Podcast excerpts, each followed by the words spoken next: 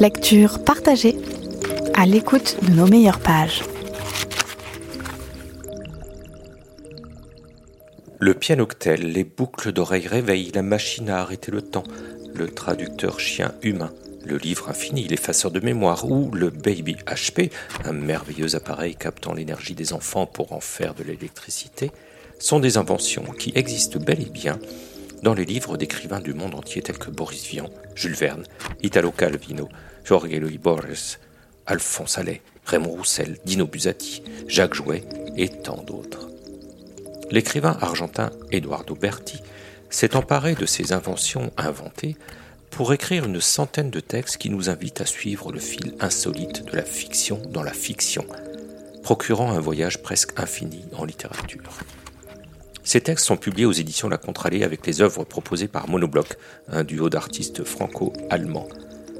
Ces objets, dessins, vidéos sont regroupés autour d'une bibliothèque et de vrais faux livres, donnant lieu à une belle exposition que le public est invité à découvrir en région sud, dès la fin du confinement, ou dès qu'on aura inventé la machine à téléportation. Machine à ne rien faire.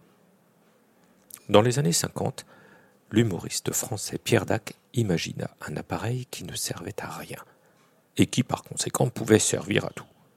Il lui donna un nom, Schmilblick, et en attribua la supposée paternité aux frères Jules et Raphaël Fauderche.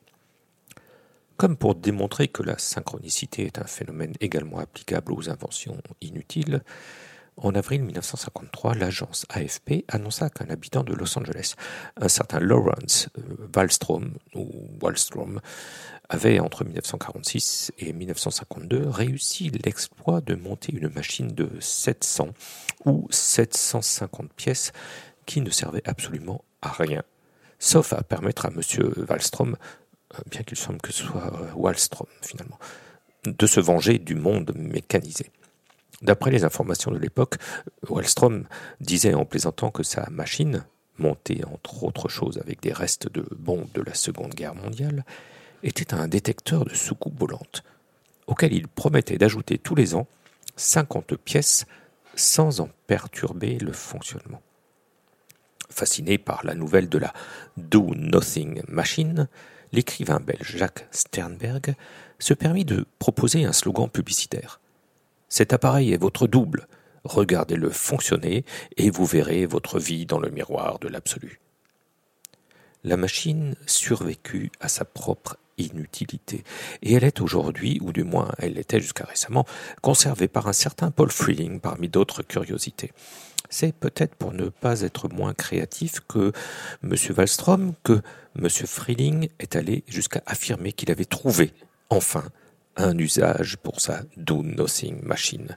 Elle sert à agiter le drapeau des États-Unis. Et pourquoi pas en signe de bienvenue aux soucoupes volantes. C'était Machine à ne rien faire, un texte extrait du livre Inventaire d'invention inventée d'Eduardo Berti, lecture Pascal Jourdana. Il était question aussi dans ce livre de deux autres auteurs, Pierre Dac et Jacques Sternberg.